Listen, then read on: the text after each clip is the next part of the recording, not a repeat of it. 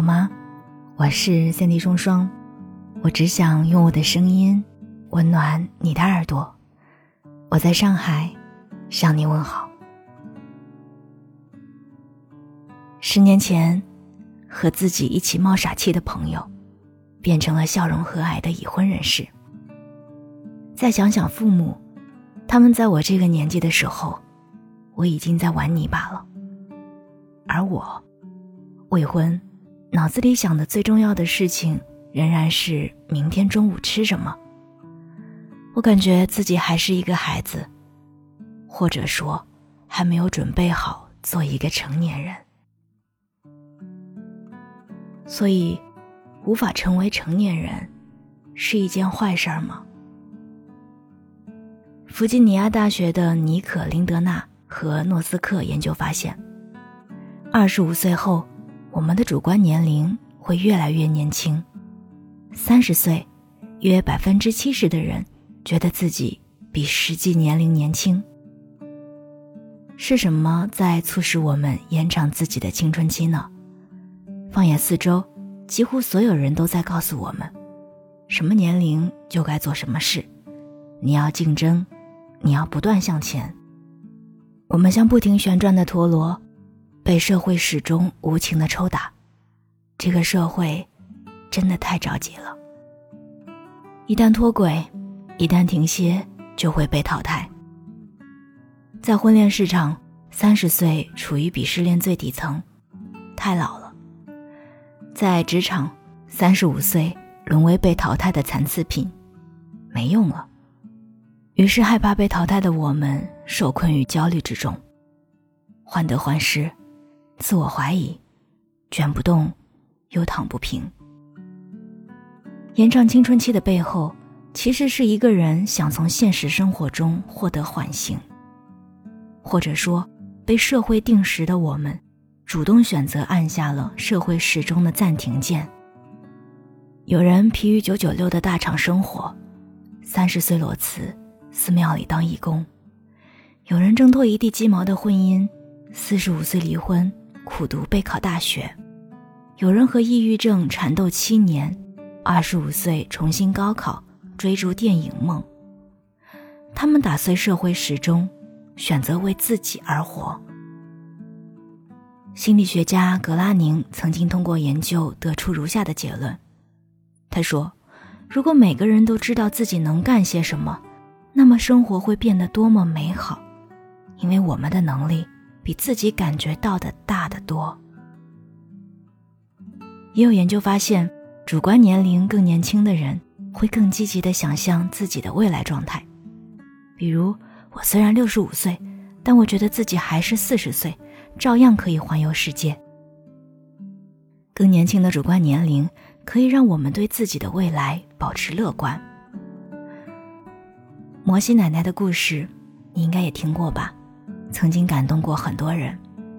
他本是一名普通的农妇，七十五岁才开始学绘画，八十岁他在纽约举办个人首次画展，引发全球轰动。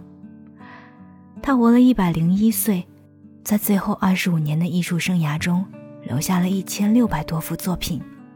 他说：“对一个真正有追求的人来说，生命的每一个时期都是年轻的、及时的。”所以，我们真的不必着急成年，这是一种基于延迟满足的未来观，是一种为自己而活的时间自主性的掌控。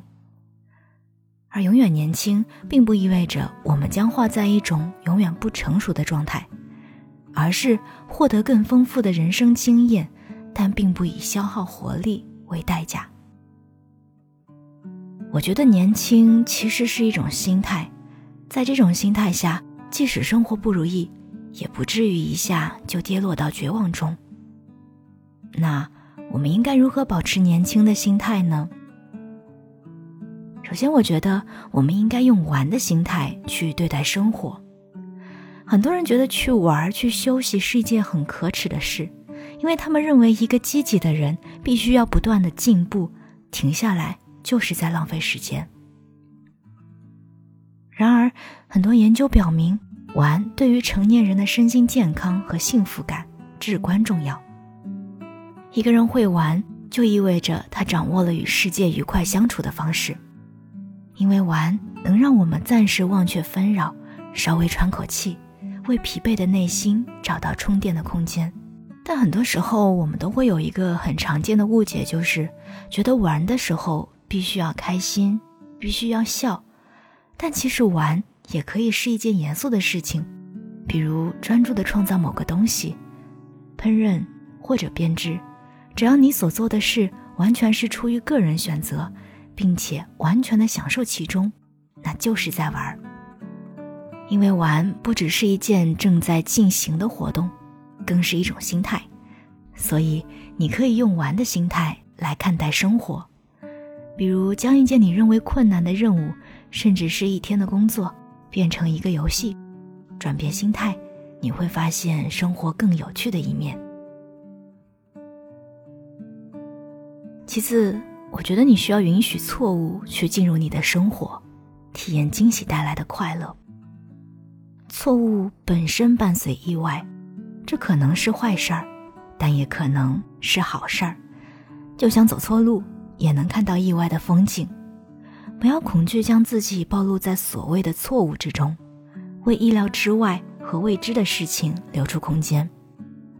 你可以点击一篇你不感兴趣的文章看看，打乱算法。走出信息茧房，在不是你喜欢的类型上向右滑动十次，增加选择的不确定性。错误可能是悲剧，但也可能是魔法。北大教授戴锦华曾经说过：“衰老并不可怕，可怕的地方在于你还年轻，却已暮气沉沉。”所以。无论这个世界多糟糕，都希望我们能够永远元气满满。我是三 D 双双，我们下期再见。